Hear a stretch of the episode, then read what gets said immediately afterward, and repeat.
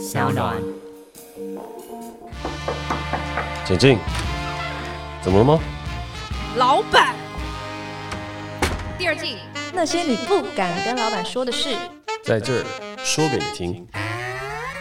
Hello，大家好，我是 Jack，我是一名导演，但同时也是一名创业家和酒吧老板。而今天坐在我的旁边的是我的同事 Kitty。Hello，大家好。哎，你不是应该还有大概三到五句的台词吗？而且另外有一件事情就是，虽然哦，我们现在听的是声音版本，但我们有影像记录。你知道你现在在录的过程当中开录了，你居然还有戴蓝牙耳机在干嘛？天哪，你居然不知道我这个蓝牙耳机是 Earphone Free 真无线蓝牙耳机，它有 IPX7 防水，无线充电，CP 值超高，而且它那个入耳在耳朵里面一点都不会不舒服。哇哦，为什么我没有呢？因为你要下滑节目资讯栏，点选正成集团的链接，输入折扣码 Sound On 就会有独家优惠哦。这个是一个非常好的耳机，然后耳机的事情我会很认真去看。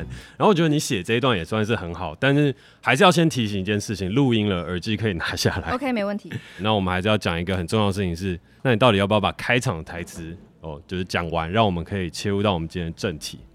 哎，可是其实今天我的人设是职场倦怠的员工，所以我今天会比较叛逆一点，这样就是麻烦你不要这样勉强我，谢谢。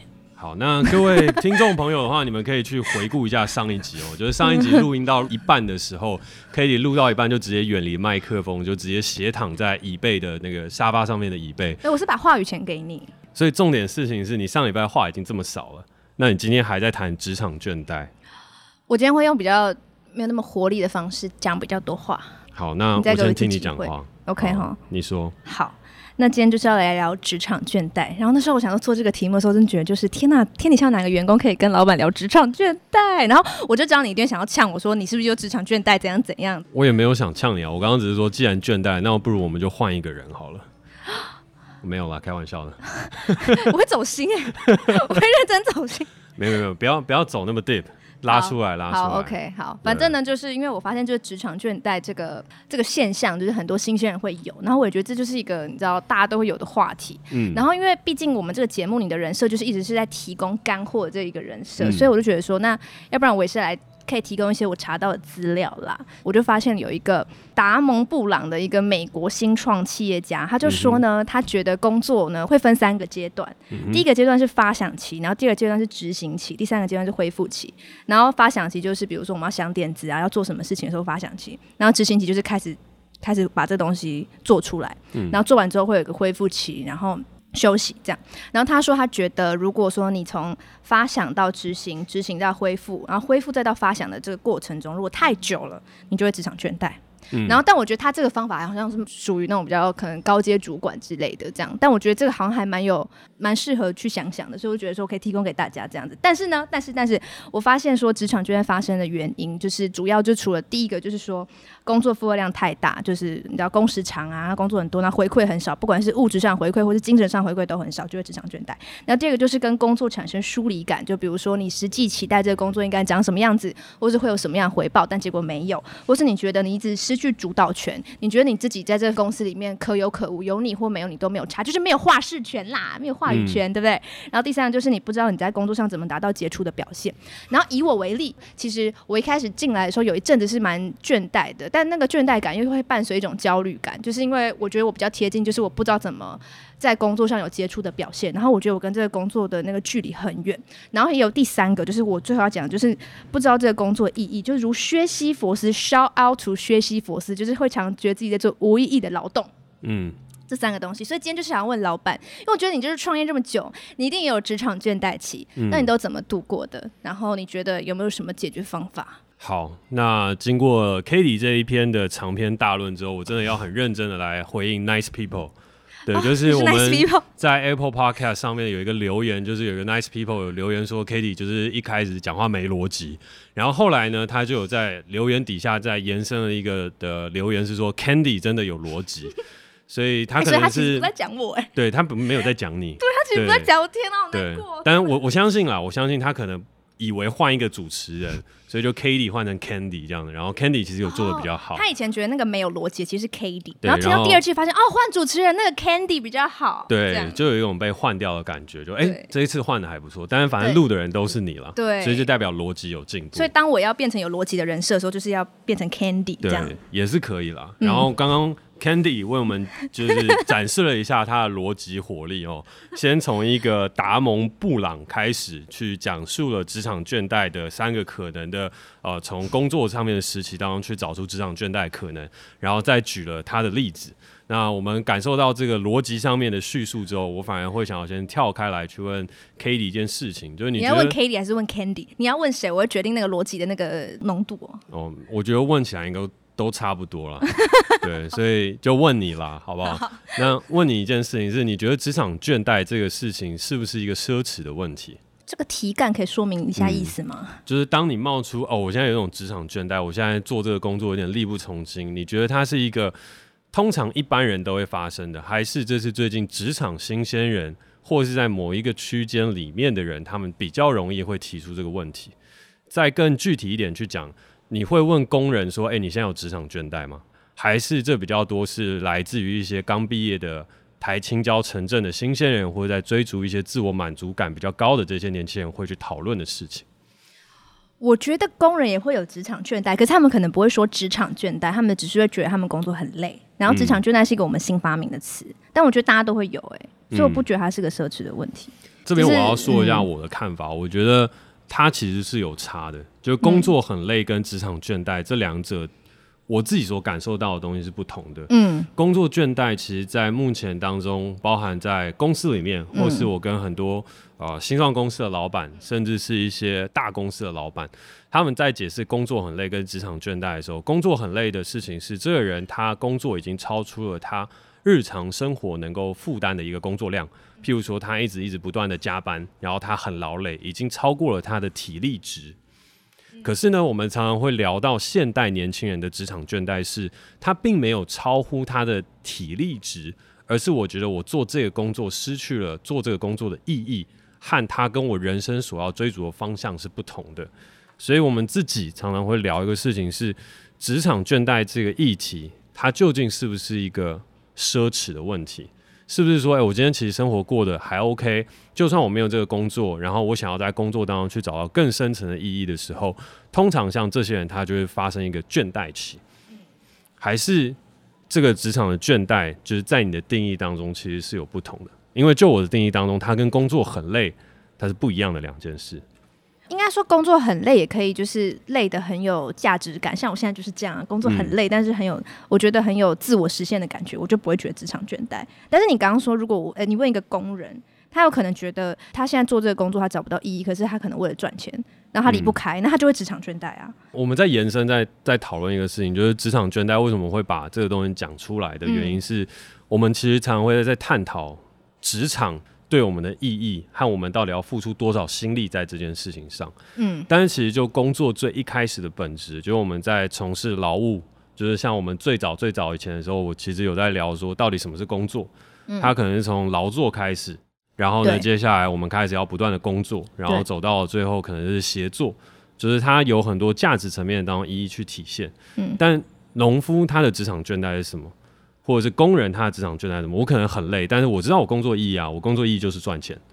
其实工作最一开始的意义就是我要生活下去，嗯、就算我很累，我还是要持续。嗯、可是我觉得现在我们衍生在讨论的职场倦怠，它其实是有不同层面了。这不同层面的事情是跟很累和我必须生存这个东西是要分开来去讨论的一件事。嗯、如果你今天讲的职场倦怠是比较传统定义的一件事情，是说。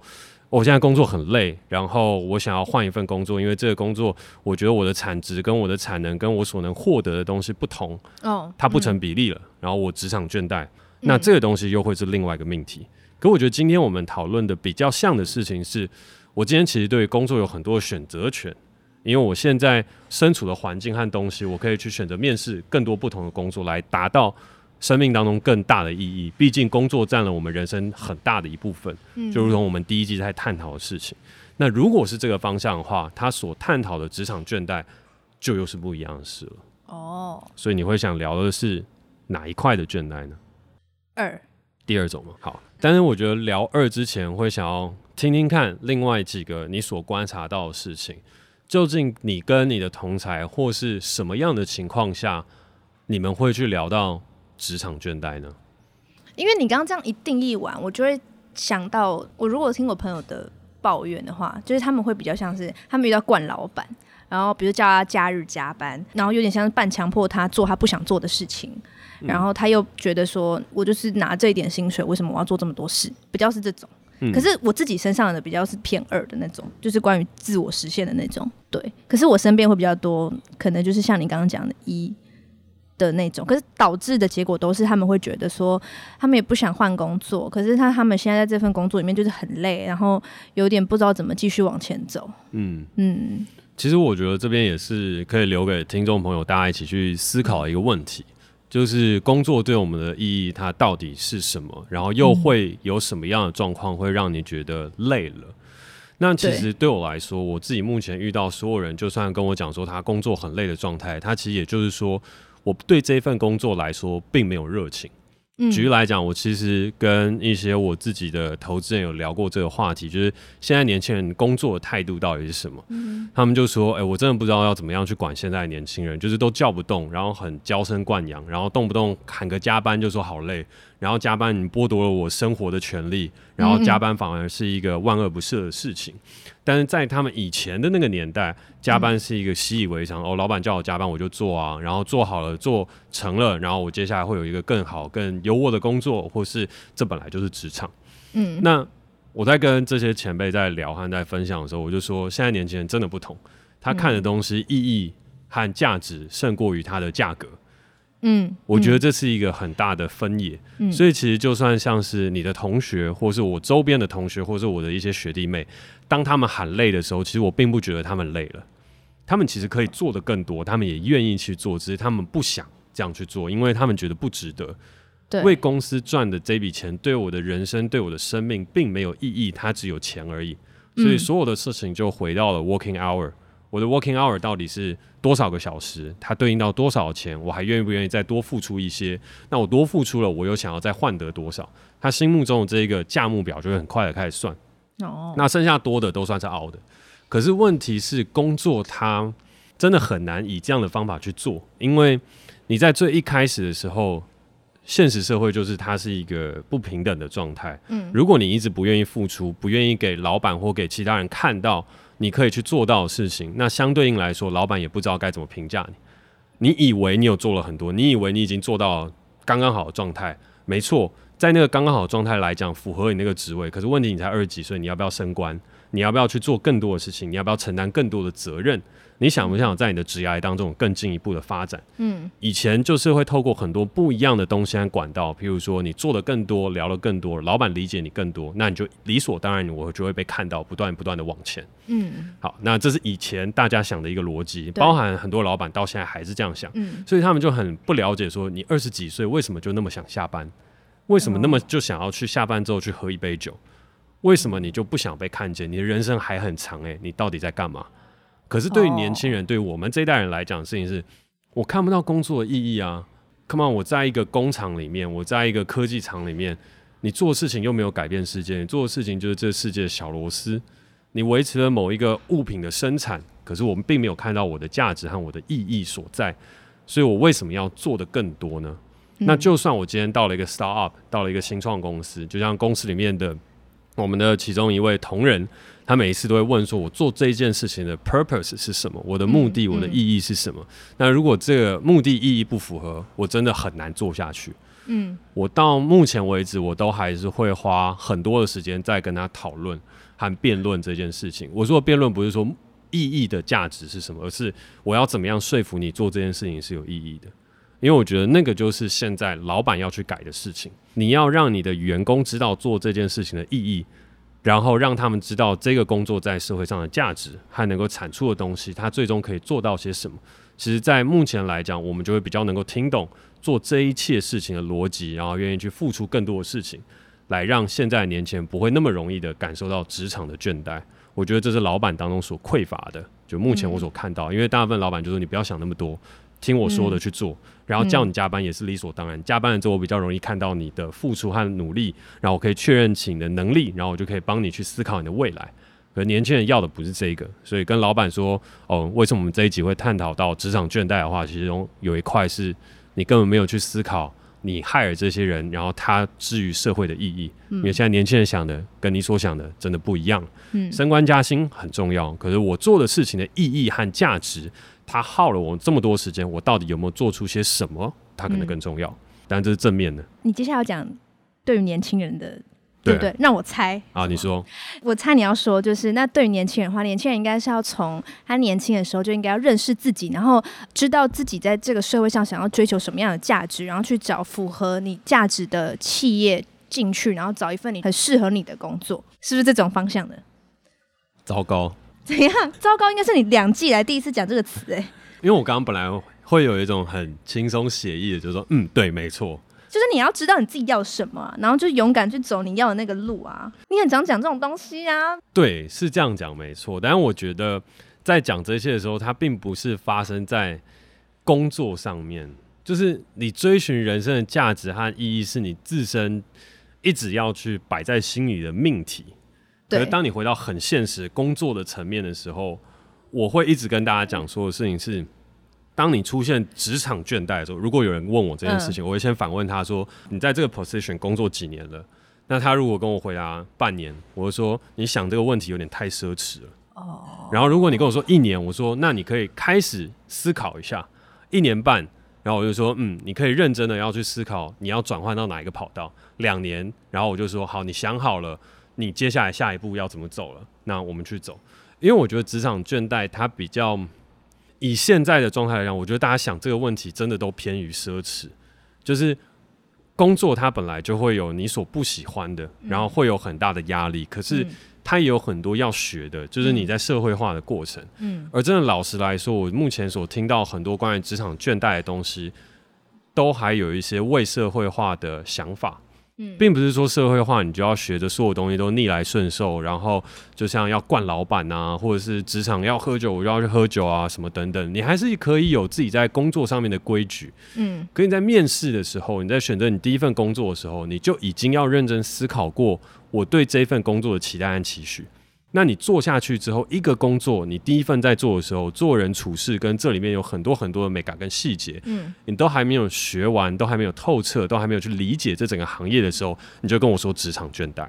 举例来说，很容易发生的事情，像是 bartender，嗯，我们自己做酒吧的，嗯，你进来了之后，你过来了，然后你说你职场倦怠，你觉得你累了，你不喜欢这个夜生活，你不喜欢这些东西，哪一个行业不累？嗯，bartender 夜生活很累，但当导演做影剧的根本没有休假。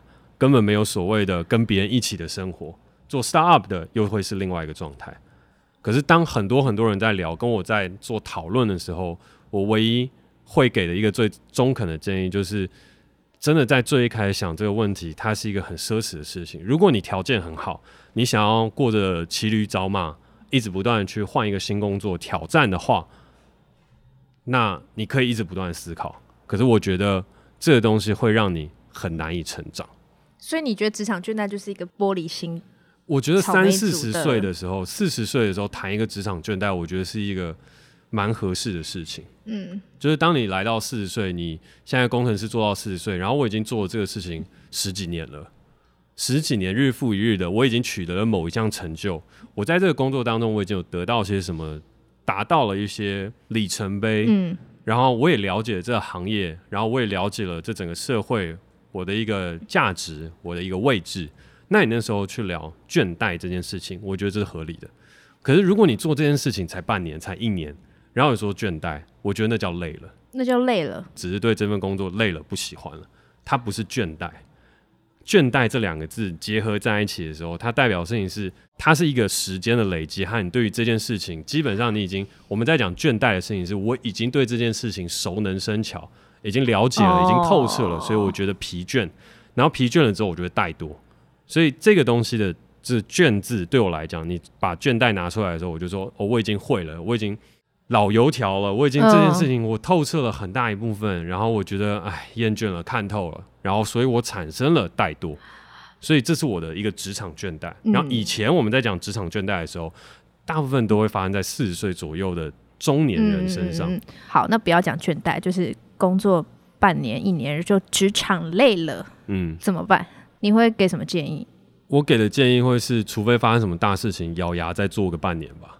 哦，就虽然我是一个很追求自我价值，然后我也很看重这一块，嗯、可是我觉得大家往往会把价值的追求想得太简单了。也不是说你一定要付出个好几年的光阴，可是你连一些代价，你连一些东西都没有付出过，然后你对很多事情都说 That's boring，我不想玩了。就是你觉得大家都想要无痛获得很多？我觉得你这样永远不会获得。举例来讲，很多人都会问我说：“你到底怎么确定你想要当导演的？”嗯，我会说：“我想当导演这件事情，我做导演这件事情其实很简单。我从国中三年级的一场演讲。”讲完了之后说李安导演是我偶像，然后我想要当导演，然后我真的对导演很有兴趣，嗯，然后就从那个时候我开始立志说我要当导演，然后到现在，中间我有没有想放弃？中间我有没有觉得哇当导演真的好痛苦，嗯，想要离开这个圈子的念头有，但是我就是一直坚持做下去，所以对我来说梦想它不是那么 fancy，那么迷幻，那么像灵感一样，你瞬间。出现迸发了，缪斯女神有了，然后你就突然之间确认我要变成导演，没有，它就是一个脚踏实地、一步一步去完成的事情。嗯，那如果你今天做了半年，哦，我觉得好累，又换了一个跑道，下一个跑道你也是一样，又半年你又会再换。你一开始对兴趣的东西是会有那个热忱的，嗯，可是你要痛过、累过、被伤害过，嗯，你才会对你现在这个工作产生一个。认同感，然后你也有才有更多的厚的东西可以跟别人分享。嗯，可是所有东西，如果你都蜻蜓点水的走过，嗯，你很难留下些什么。所以我是真的会觉得，怎么样能够找到自己的梦想，和我怎么样面对我的第一份工作。第一份工作你至少要做两年，因为两年后这个工作，无论你有没有学到专业的技能，你一定会学到工作带给你的社会化的价值，而这个价值不会是不好的。所以没有任何一个状况是这个工作真的做不下去，可以不用待满两年就走吗？如果发生了类似，譬如说职场霸凌、性骚扰，或者是一些真的很严重的事情，哦嗯、这个东西真的无法忍无可忍，那你离开。不然的话，为什么我说两年？因为那是你的选择啊。嗯、面试的时候你就已经筛选过一轮了，别人筛选你，你也筛选了一轮，你选定了这份工作。你要学会的第一件事情是为自己成年的决定付出你自己的责任。哦，他也是你对老板的责任，对选你进来那个人的责任呢、啊？选你进来那个人，他也是很相信你说，你今天加入进来了，我们会一起工作，一起努力。所以我跟我老板说，这人不错。或是你直接面对到老板的时候，老板找你进来的时候，绝对没有想说，哎，我今天只用你半年。然后在这样的一个状态下，你做了半年之后，老板好不容易跟你磨合好了，然后这些东西也都 OK 了，但却因为一小段东西或者是一些东西不开心，老板我职场倦怠，我今天找到另外一个不错的工作，拜。其实换成老板立场，他也会觉得，那为什么我要花这么多的时间在你身上？然后我也面试你，我也诚恳待你，嗯。可是现在我自己真的看到有很多人事情是，他并没有尊重他跟。老板的这个关系，嗯嗯、他没有尊重他跟面试者的这个关系，嗯、然后他也没有尊重自己当初的选择。嗯，而你重新再找到一个契合的公司，重新再去做这些东西，他其实是很累的。好，我原本今天问这个问题是想帮职场新鲜人解决他们如果有职场倦怠的问题该怎么办，结果你跟我说，就是职场倦怠是个非常奢侈的问题，但我觉得我能理解你的意思，就是为自己的选择负责。就像我最早。铺陈的那一块，现在年轻人真的跟以前不同了。我们很看重我们自己的价值，嗯、和我们能够为社会带来些什么。嗯、我觉得这是好事。嗯，我讲这个故事哦，是我们那时候在推区块链，就是做 self token 的时候，嗯、公司里面那位同仁他就有问过我说，到底为什么要做 blockchain？因为他觉得 blockchain 根本就是一个庞氏骗局。然后这里面充满了很多投机取巧的人，嗯、你没有办法说服我说你要做一件好的事情，但是它的必要条件是用区块链。所以我到目前为止，我也都还是跟他一直维持讨论，到底为什么我们要用 blockchain，为什么我们要发 token？因为我相信的事情是未来的代币经济、数位化的支付系统，它一定会越来越重要。所以当美元、当这些我们所习惯的法定货币失去了它的支撑力道的时候，有很多数位货币产生的可能性。那再来一个比较迫切的事情是，我们并没有一个好的融资的管道。为什么我们不能够来花多一点时间去养成自己的生态系呢？虽然这个东西很麻烦，但我们可以一直不断努力去优化这个产品，直到底。然后它到底能帮助到创作者什么，又对观众好些什么？嗯，这个问题到现在一直在讨论。可是我觉得这是一个很好的事情，是因为老板肯花时间跟同仁一起来讨论我们做这件事情的意义。所以我觉得，当你产生职场倦怠，或者是找不到你工作意义的时候，你应该是要跟你的老板、跟你的主管去讨论。这个主管和这个老板他能不能跟你讨论，那是另外一件事情。可是我觉得这个东西应该是在。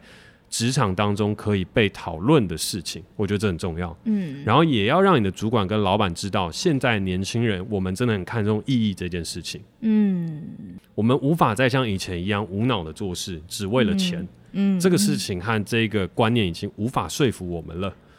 那这个东西对于上一代来讲还有点难，因为你要先想钱啊，你要先想活下去。对，所以你当然就是在赚钱。这个观念，我觉得是从这个题目当中延伸出去，我们应该要去解决的。而这个解决不会发生在上一代，会发生在我们这一代。我希望知道的事情是我做这件事情的意义。就算我是一根小螺丝钉，我也想知道我最终促成了什么样的目标。嗯，因为上一代这是他们既有的一个行为模式和职场惯例。所以你就听我的，加班，表现你的能力给我看到，然后到最后我会给你升官加爵，然后让你握有更多的权利，到最后拥有更多钱，然后你可以买房买车结婚。他已经帮你铺好这全部的路。当然，嗯、管理都很难，可是我们也是要学着去做改变，才能让现代工作赋予更多的价值。嗯，因为我自己也是年轻，呃，不年轻了，老了，累了，二十九岁，倦怠了，奔三，好伤感啊！我才二十三岁。好了，我来发表看法啦，好啊、对不对？你最后做一个总结。你刚下了一个那么残酷的结论，我相信 你应该会整理出一个 像 Candy 一样非常有逻辑、非常尖锐、非常 sharp 的一个结论。对一个二十三岁的女孩施压。嗯，好了，你刚才讲的时候，我刚刚就在想说，我感觉到我的职场累了的时候，我所做的行为就是。就像你刚刚说，就主动去跟我的主管还有你谈，然后想办法去改变或者调整我的工作状态，让我自己找到这份工作的价值。然后我开始喜欢我的工作的时候，我就会觉得很有热忱，然后我就没有那个职场累了的感觉。这是不是一个还不错的 process？迈向成熟大人可以去听大人学的过程，有没有？有没有？那我们趁机也再次呼告跟大人学的，不然就哎，我们什么时候再来 fit 一集？就我最近每一次录音都觉得有点累啊，就是已经连续两集都有一个长篇大论的时间，Brian，我需要你。是啊，我就是在跟你学习的嘛。好，那我们现场好，刚刚我们生动台北的李欧来到了我们的现场，让我们掌声欢迎生动台北李欧呀。耶。好，那因为呢，他现在距离我们座位有点远，所以就我来代为来替他询问这个问题。就是呢，刚刚他听到了老板给新鲜人的建议，就是关于职场倦怠这一 part 哦。那身为职场新鲜人的 Cady，那有没有什么样的建议可以给到职场新鲜人，当他们遇到倦怠的时候的处理方式呢？我要就是讲一些低层次的回答哦。我不能说不啊。好，可是我刚刚也有讲啦，就是如果是我的话，我就觉得就是我每次听到我朋友抱怨，我就会说啊，你为什么你就要跟他讲啊？你就是要去跟他讲。呃，或是你要跟你的主管反映啊，但是我觉得好像不是大家都会跟我一样，在这样子的一个环境，就是我们大家都很愿意听我讲话，对，然后大家都愿意倾听我，然后我也给我一个非常大的空间，让我可以说话，所以我就觉得是不是我在跟他们讲说，好像在炫耀，但是对我来说就是 怎样？你又在笑什么啦？有就是有想到，就是在沟通上面一些小故事。我自己会觉得，就是如果如果你职场累了的话，那你就要想办法做出行动。我觉得一个人在那边一直抱怨这件事，真的是于事无补。就每个人都会想要发一些就是讨拍文，可是就是你还是要回回归现实，你就是还是要跟你的主管讲，先跟你的主管讲，然后你的主管如果愿意听的话，你就可以跟你的大 boss 讲。至少我是这样做的嘛。呃，对。我的建议就是讲，很无聊哎、欸，但就是这样啊，不然能怎么办？你如果不喜欢这个工作，那你就要去找你喜欢的工作。哇，就是一些很无聊的建议，但就是这样。因为我刚刚只是一直沉浸在，就是曾经有一次，就是在沟通的那个画面上面。你说跟我跟你沟通哦？你跟我的主管，你先跟主管沟通失败了，然后我后来发现了这件事情，然后对，来跳下来一起去处理。哎、欸，但但我必须说，就是我跟我主管沟通一直失败，可是我一直不屈不挠的跟他激烈沟通。哎，就是我很不害怕的一直跟他激烈沟通，因为我就觉得我还是要为我自己的想法就是辩护，然后为为我自己的权益伸张啊。那我可以分享那个座位的故事吗？可可以啊，可以啊，可以 可以，当然可以，当然可以，都讲。反正这个故事你到处讲啊，我都已经颜面扫地了。那每次大家都说，哎、欸，我有听说你那个座位的故事哦、喔。没有吧？那个应该是。那你就讲就讲，我们现在把这个故事公诸于世。哦，好。就这个故事非常有趣，就是在搬家的时候，就是我们办公室搬过一次，然后就是 Token 跟 Pick 要合在一起工作了。对、嗯。那我觉得这是一个非常感人的事情。然后我本来就想说，这是一个其乐也融融的故事。就殊不知在搬完家后的某一天，就是中午去上班的时候呢，就突然看到办公室气氛非常非常的凝重。嗯，然后呢，我就问了，这到底发生了什么事情？原来是 Katie 的位置被他的主管坐走了。哎、欸，这真的很过分，我真的就是反正这中间是一个误会，主管也不是真的非常刻意要去坐走这个位置，他是他故意的，而是他有一些考量，但是没有跟 Katie 沟通清楚。他，是，他是我的主管，所以他可以直接坐我的位置。没有，就是有一些。事情真的是没有沟通清楚。好，这个故事真的很复杂，但是也完全不复杂，就是讲到现在还是很想笑。好，那姑且不论谁对谁错，故事先继续走下去。那就是在那个现场的时候，我并没有参与到。回来的时候就一片凝重，然后现在就说：“哦，发生一个很严重的事情，就是主管坐到了他的位置，然后中间错综复杂。”然后 Katie 就哭了。我说：“哼，Katie 哭了。”那时候有另外一位同仁转述，然后就问说：“啊，你干嘛这样？啊，你？”就是让位置给他，他说没有啊，我有说让位置是他的主管，就有说那我坐天台。哦，你要把你的座位搬到天台去坐，那一个没有位置，啊一个要去坐天台，然后呢，接下来在这个办公室吵的好像刚刚发生一次革命性的战争，对，然后回来了之后，我就坐在那边，然后我就在想，好，我帮这些事情协调好，所以我就找了两位，我就说现在两位的问题到底是什么呢？哦，理解清楚了。原来 Katie 呢是觉得他不备受尊重，就是哦，他的位置被坐走了，就他要坐我的位置，他也没有讲哎、欸，因为那个位置本来就是我的，我东西都放在那边，我自己擦了那个桌子，用抹布擦了好几次，然后他就一来，我的我的办办公室直接坐的位置，他也没有 without telling me，他应该要先跟我说，哎、欸，那个位置其实我蛮喜欢的，可以坐一下吗？我们可以来做个交换位置的动作吗？他都没有讲，直接坐了。我觉得这个节哦，还有很多情绪的东西，但是我现在已经原谅他，现在我们现在是好朋友。对，但是那那个故事其实还是有一个更多的心理层面的因素啊，就是呃那时候大家各自都在分派位置嘛，然后他就想说，Katie 其实有很多时间是要在外面办活动的，然后呢，同时呢，希望给实习生有一个更好的桌子可以坐，就是其实那时候还有很多的原因，但那时候想的 Katie 又想得更气，就是说你有想到实习生，居然没有想到我，你到底是？然后就又一个情绪，没有，因为他他那时候是说，就是因为我的我很常要出去外面跑活动，所以我比较可以做个流动性的位置，然后给实习生做。可是我觉得不管怎么样，不管我多常跑活动，我我都还是比实习生更常待在办公室吧。这样我就觉得很生气。对，然后主管也很有趣，他就说：“那我将心比心，那我也算了，那我搬到天台，桌子都给你们坐。”但是我也是觉得这也是一个很有趣的，这也不是我要的结果啊。对，然后就是陷陷入一个僵持。我说我说你怎么可以这样做我的位置？然后就大哭。我真的是这样，我就真的，然后他就开始皱眉头，然后我就说我去吃饭再见，然后就开始边走边大哭，那边吃卤肉饭。我想给怎么可以坐我位置？然后没有跟我讲。然后最好笑的是他们的同事挨打就在旁边就说：“我 Jack，我刚刚遇到一个超扯的事情。”我就说：“到底发生什么？”是大家都把这件事当笑话看。呃，这个我们也可以交给听众朋友去思考一下，所以我相信大家就是能够遇到像这样的职场环境不多，就是对我我真的是比较幸运啦。老板很认真在处理各个不一样的事情的时候，吃个中午饭回来，然后就有听到这样的故事，还要特别再花个二十分钟的时间去排解，就是这个问题。所以这并不是一个职场的常态，所以拉回到理由刚刚问的一个问题，就是好，那真的如果新鲜人遇到的话，我觉得从新鲜人的角度来讲，Katie 真的是相对幸运，就是他的职场里面有很多可以沟通的人，然后大家一起去讨论。那如果真的没有的话，我觉得其实反过来，可能像是 Brian 他在大人群里面，或者在那时候 Fit 当中有在讲到的事情是，你可以学着怎么样去沟通和相处，就是当你无法沟通的时候，学着如何沟通，它也是另外一种学习。那学会了之后，你找到沟通方法之后，我们就可以来进一步去做讨论。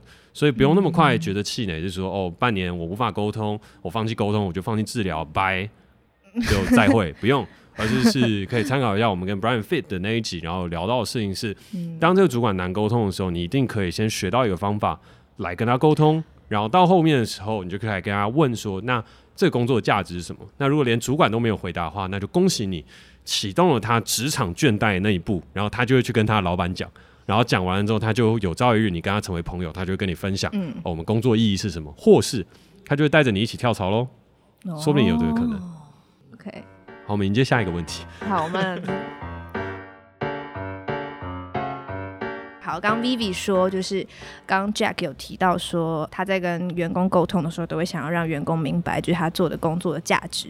然后 Vivi 想问说，这个沟通有什么技巧，可以让员工即使在做一些很无聊的事情，都可以觉得这件事情是非常有价值的？针对这个问题的话，我觉得它有一个是技巧，但是也有一个是老板自己一定要学会的一个态度。我先讲态度的部分，因为我觉得那是更重要的。就是其实我自己在跟同仁沟通的时候，我会第一个先感觉到的事情是受伤。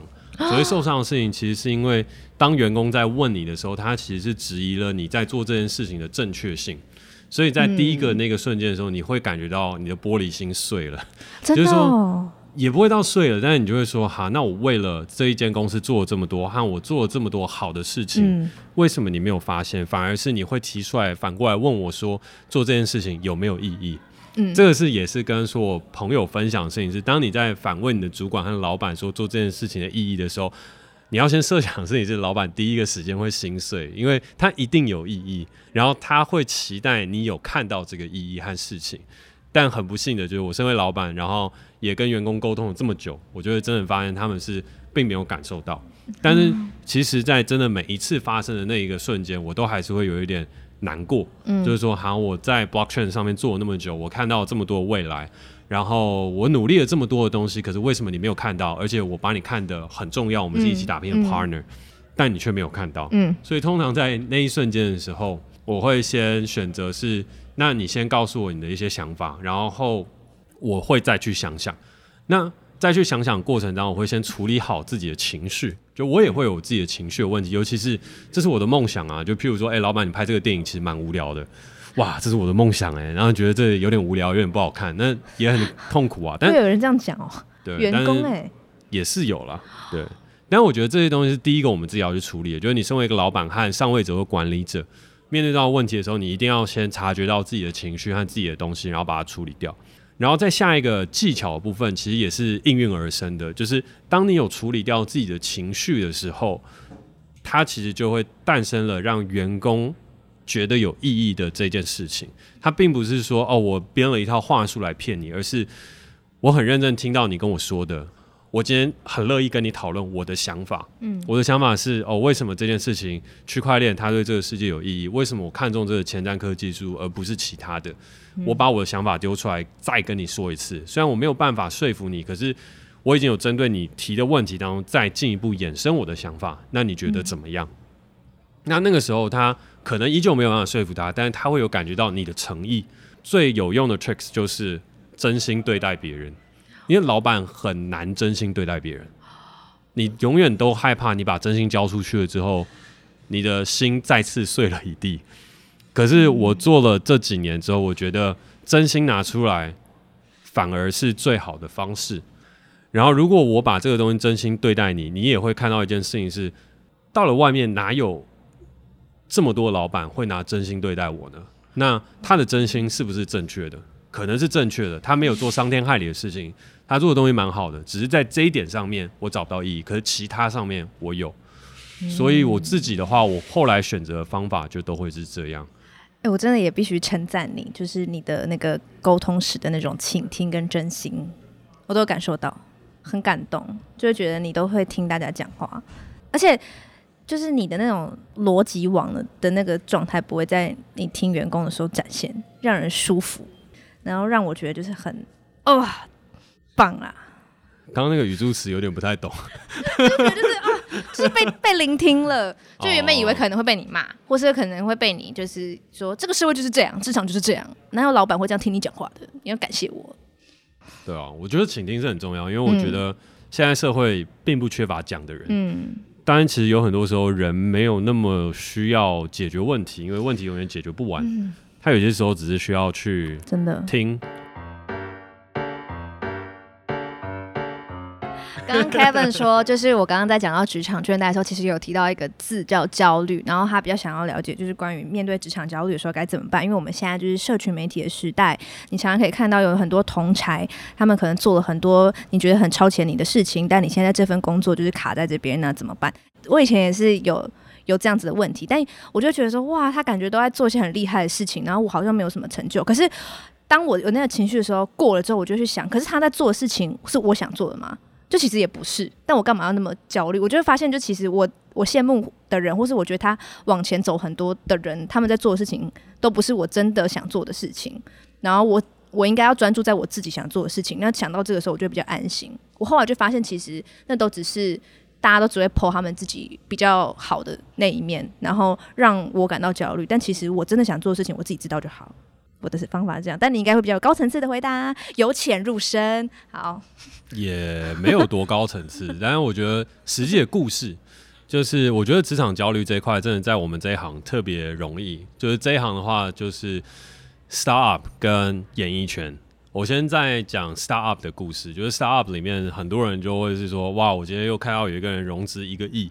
我今天又突然看到远方的某一个人在 Silicon Valley 融资了一个亿，但是美金，然后他才二十几岁，然后每一个人在这些 startup 的小聚的时候，就会有那种集体焦虑症。因为每次去参加的时候，我都觉得那边人都好焦虑哦，都很害怕自己晚了一些什么，然后又或是有一些做 startup 的 founder，大家就会很急切，就是说我可能要买车啊，或是我要做些什么来让别人感觉到自己很成功。但我真的觉得那个焦虑是没有必要的，因为这一个在这个圈子里面，我觉得很实际的东西就是你要体验到每一个人所 po 出来的事情，就跟 Katie 说的一样，他会挑好的去 po，他并没有来去看到这件事情的全貌。嗯、然后另外一个事情是在 startup 这一块里面，你其实成就的越高，你未来其实说不定跌倒会越重，就是这个东西它是一个常态。